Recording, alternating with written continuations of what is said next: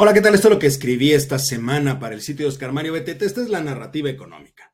Decía el gran McCraft, cuando los viejos hábitos regresan, solo hay dos opciones, arrancarlos de raíz o aprender a vivir con ellos. Lo segundo es un gran error. Durante la más reciente reunión del foro de Davos, se analizaron dos temas que llaman la atención, la situación en América Latina y la banca internacional. Lo llamativo radica en que todo indicaba que ya habíamos superado la problemática que se detectó. Respecto de la situación en América Latina, se llegó a la conclusión de que el gran problema de la región está relacionado con la existencia de una gran cantidad de gobiernos fallidos, que a lo largo del tiempo, además de no lograr cumplir con las expectativas de la población que los eligió, ponen en riesgo la democracia y estabilidad de la zona. Después de todo, una de las condiciones necesarias para poder captar inversión y, por lo tanto, impulsar el proceso económico es la existencia de la confianza en las instituciones y la estabilidad político-social del país.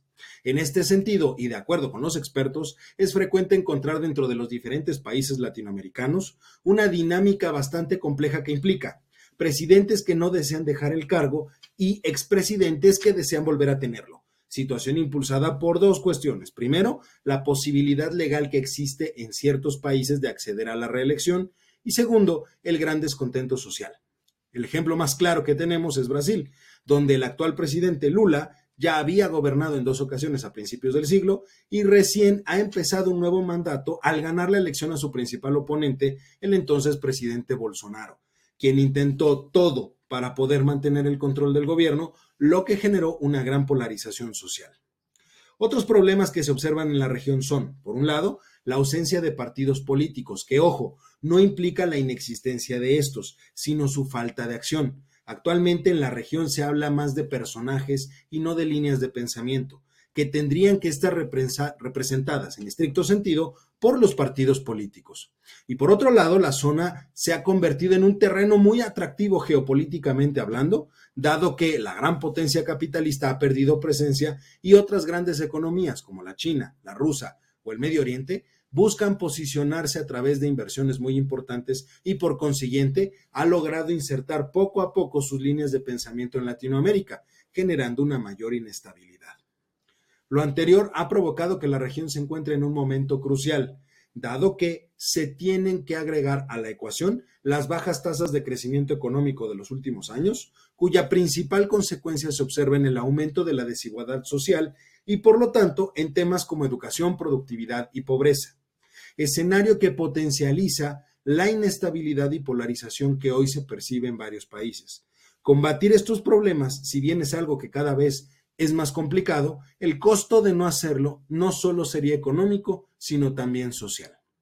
Finalmente, respecto de la situación en la banca internacional, se detectaron diferentes retos para los próximos meses, siendo los principales la adaptación del marco regulatorio más estricto a lo que hoy tenemos, la posible recesión internacional, el endurecimiento de las condiciones financieras globales y la entrada de nuevos instrumentos financieros a los diferentes mercados. En buen cristiano, la dinámica del sector se ha convertido o ha provocado, mejor dicho, que la existente regulación sea aplicable única y exclusivamente a los grandes bancos, dejando de lado una gran cantidad de instituciones financieras y por lo tanto aumenta el riesgo dentro del sistema.